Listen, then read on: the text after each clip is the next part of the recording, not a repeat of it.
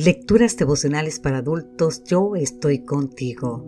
Cortesía del Departamento de Comunicaciones de la Iglesia Dentista del Séptimo Día Gascue en Santo Domingo, capital de la República Dominicana. En la voz de Sarat Arias. Hoy, 19 de diciembre, los humildes volverán a alegrarse. Isaías 29:19 nos dice, los humildes volverán a alegrarse en Jehová y aún los más pobres de los hombres se gozarán en el Santo de Israel. No es nada sencillo saber si uno es humilde. Por lo general solemos vincular la humildad a la pobreza, a la sumisión o a no hablar nunca bien de uno mismo. Pero en esto consiste la humildad. Es una pregunta. Creo que la propuesta de la psicóloga June Tagney nos ayudará a tener una visión un poco más clara de esa invaluable virtud cristiana. Según Jane, la humildad tiene seis aspectos básicos. Primero, tener un concepto equilibrado de uno mismo, ni demasiado alto ni demasiado bajo. Ser capaz de reconocer los errores y limitaciones propios. Tercero, estar abiertos a ideas nuevas.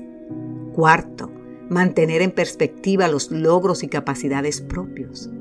Quinto, estar relativamente poco centrado en uno mismo.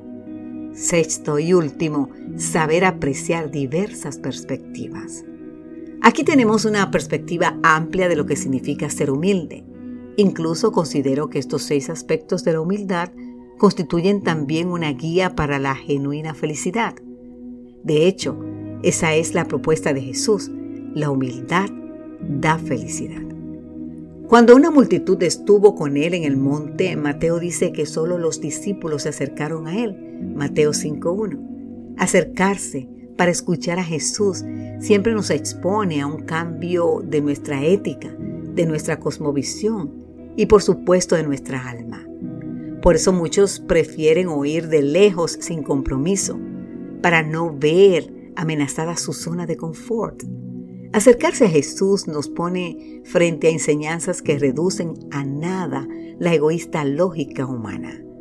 A los que se acercan a Jesús les dice, bienaventurados los humildes, pues ellos heredarán la tierra. San Mateo 5:5. Hace falta humildad para dejarse transformar, pero en esa transformación a manos de Jesús está la bendición.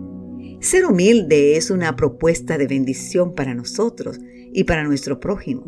La arrogancia de la sociedad del conocimiento, la sociedad del gran yo, con su visión concificada, no nos deja entrever la oferta del Maestro.